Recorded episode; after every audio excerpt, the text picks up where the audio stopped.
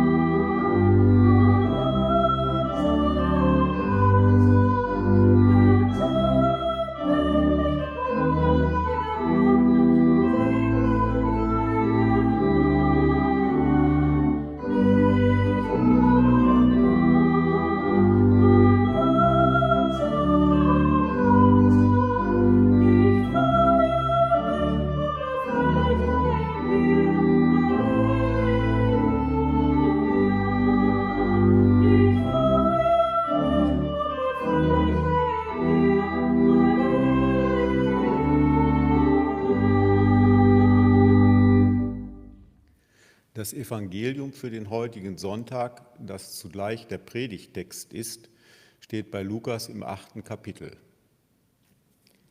Als eine große Menge beieinander war und sie aus jeder Stadt zu Jesus eilten, sprach er durch ein Gleichnis. Es ging ein Sämann aus zu säen seinen Samen, und indem er säte, fiel einiges an den Weg und wurde zertreten und die Vögel unter dem Himmel fraßen's auf. Und anderes fiel auf den Fels, und als es aufging, verdorrte es, weil es keine Feuchtigkeit hatte. Und anderes fiel mitten unter die Dornen, und die Dornen gingen mit auf und erstickten es. Und anderes fiel auf das gute Land, und es ging auf und trug hundertfach Frucht. Da er das sagte, rief er, Wer hören hat zu hören, der höre.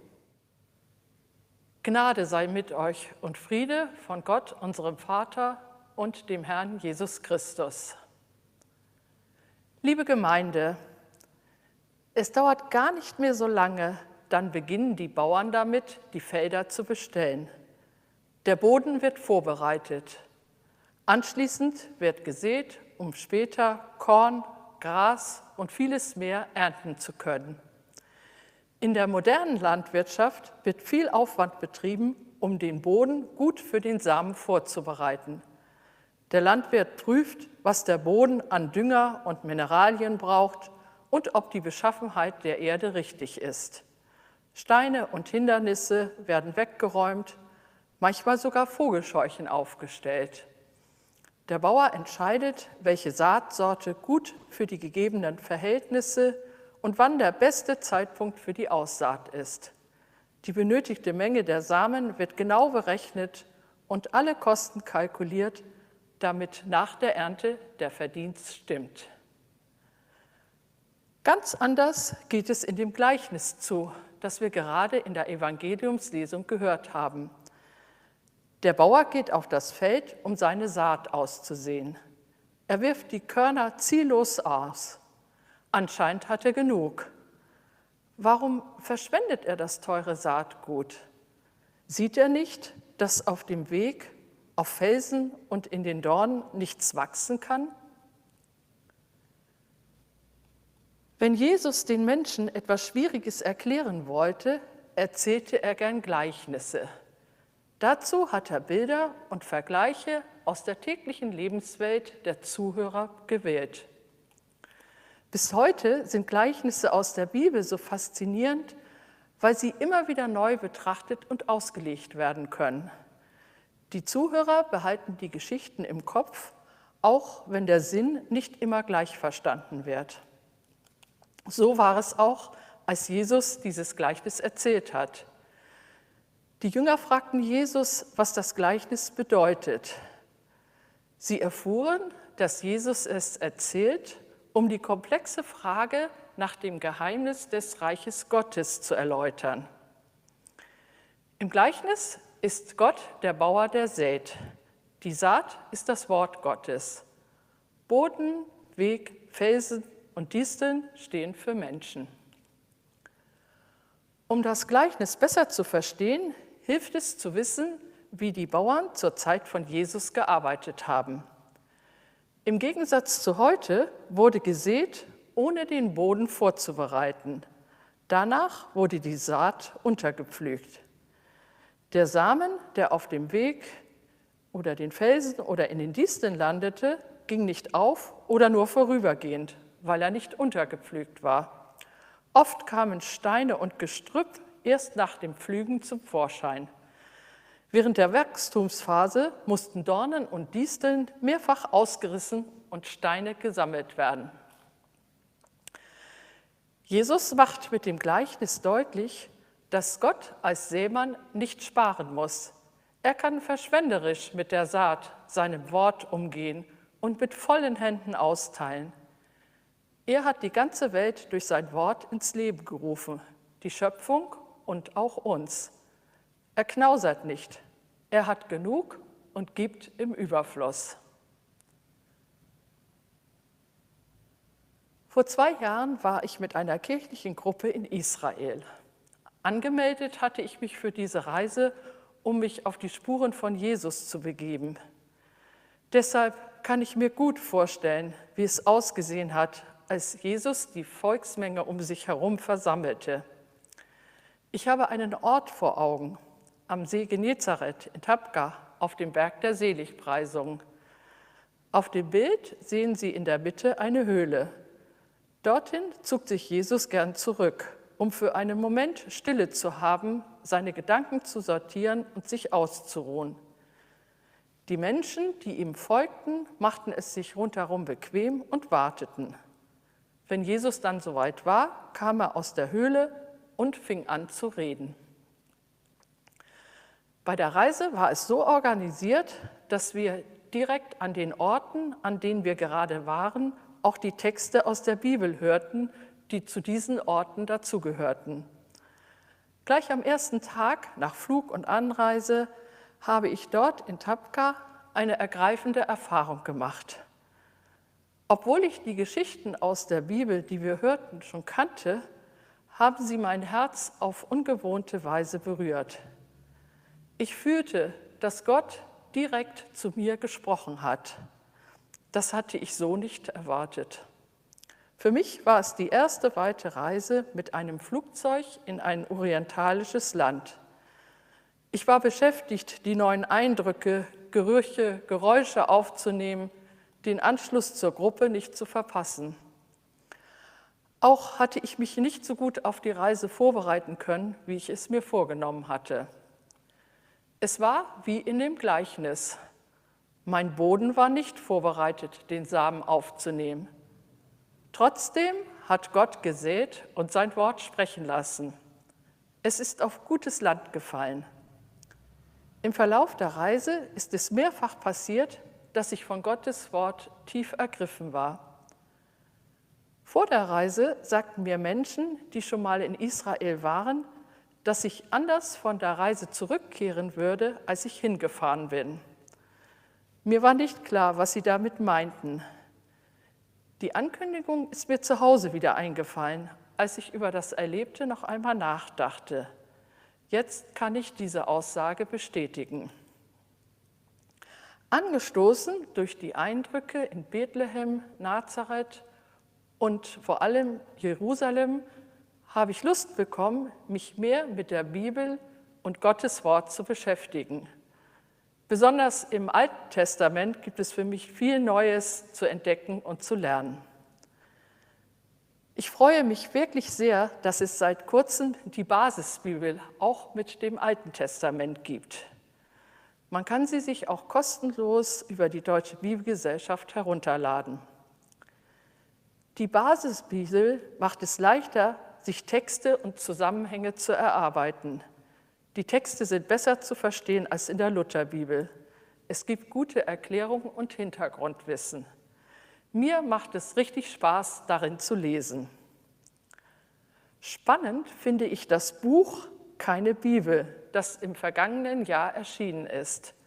Auf dem Cover steht, ideal für Neu- und Wiedereinsteiger, die keine Lust auf tausend Seiten haben. Verständlich, unterhaltsam, auf den Punkt erzählt vom Bestsellerautor Christian Nürnberger. Zwei Beispiele für einen leichten Einstieg, sich mit Gottes Wort zu beschäftigen. Ich erlebe gerade, wie viel Freude es mir macht, über einen leichten Einstieg das eigene Bibelstudium zu intensivieren. Das mache ich in aller Freiheit, ohne Druck und Zwang weil es mir ein inneres Bedürfnis ist. Ich habe Ihnen erzählt von meiner Erfahrung in Israel, in diesem besonderen heiligen Land. Im Glaubensalltag zu Hause kenne ich andere Tage, an denen es nicht so gut läuft. Funkstille zwischen Gott und mir, sein Wort erreicht mich nicht. Es kommt mir so vor wie in dem Gleichnis. Der Samen fällt auf den harten Boden oder in die Dornen, auf den Felsen. Ich sehne mich danach, gutes Land zu sein, das Saat aufnehmen kann. In solchen Situationen versuche ich erst einmal zu analysieren, was mir zu schaffen macht. Bin ich negativen Einflüssen ausgesetzt? Bin ich ausgetrocknet und ausgebrannt, brauche frisches Wasser?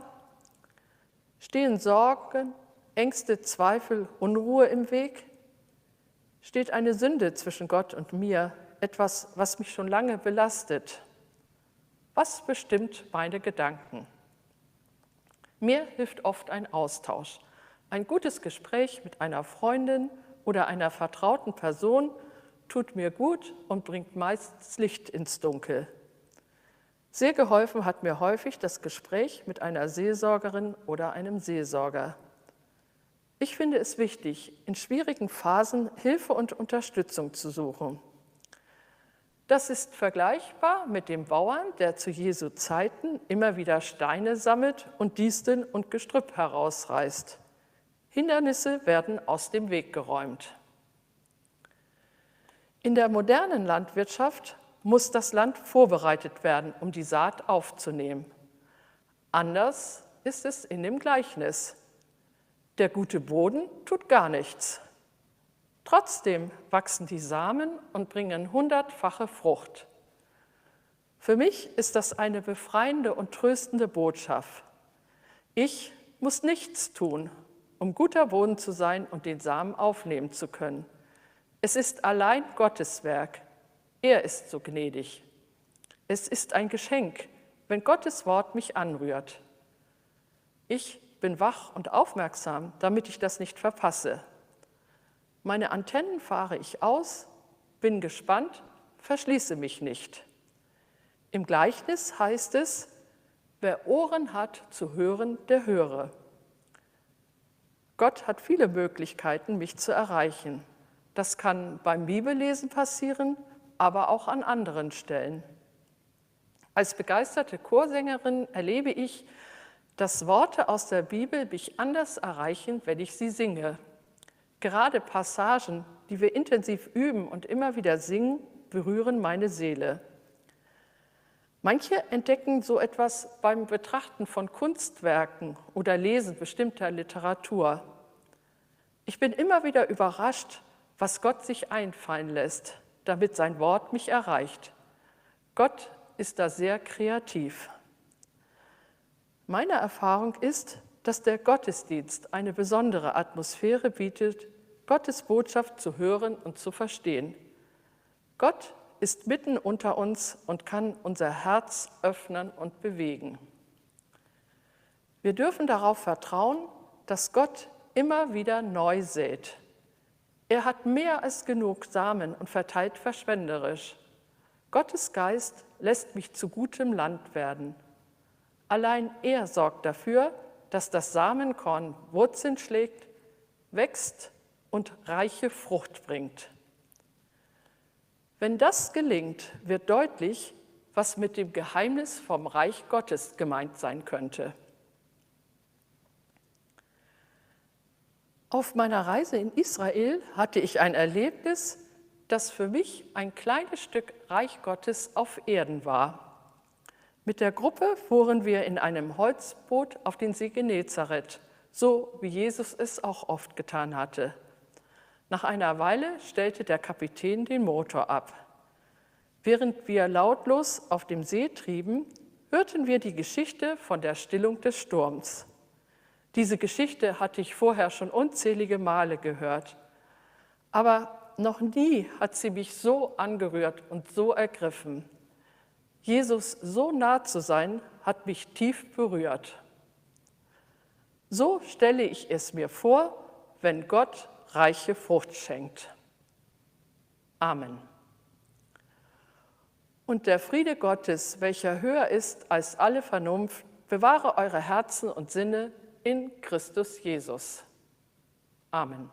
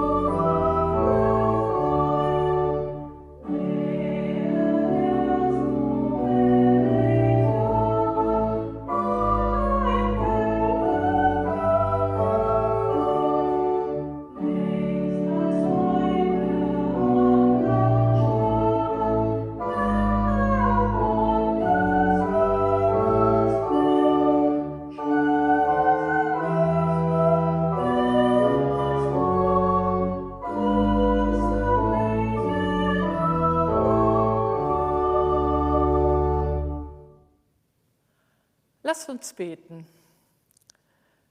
Wir danken dir für dein Wort, du guter und großzügiger Gott. Wir danken dir, dass du durch dein Wort zu uns sprichst, auch wenn unsere Ohren manchmal gar nicht dafür bereit sind. Wir bitten dich, lass uns nicht unverändert bleiben, die wir deine Stimme hören. Lass uns innerlich neu werden, aufgeweckt und engagiert.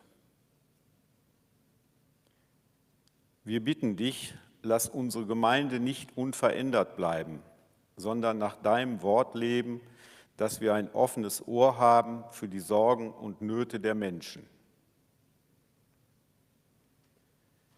Wir bitten dich, lass unsere Stadt nicht unverändert bleiben, in der dein Wort verkündigt wird Tag für Tag. Lass alle, die in ihr Verantwortung tragen, sich einsetzen für mehr Gerechtigkeit und Chancengleichheit. Wir bitten dich, lass unsere Welt nicht unverändert bleiben, in der deine Botschaft verkündet wird. Hilf, dass sich Friede immer weiter ausbreitet, dass Krieg und Terror ihrer Macht beraubt werden. Lass uns alle auf dein Wort achten, damit wir zum Leben gestärkt werden. Amen. Wir heißen Gottes Kinder und wir sind es auch. Darum beten wir voll Vertrauen. Vater unser im Himmel, geheiligt werde dein Name, dein Reich komme, dein Wille geschehe, wie im Himmel, so auf Erden. Unser tägliches Brot gib uns heute und vergib uns unsere Schuld, wie auch wir vergeben unseren Schuldigern und führe uns nicht in Versuchung, sondern erlöse uns von dem Bösen. Denn dein ist das Reich und die Kraft und die Herrlichkeit in Ewigkeit. Amen.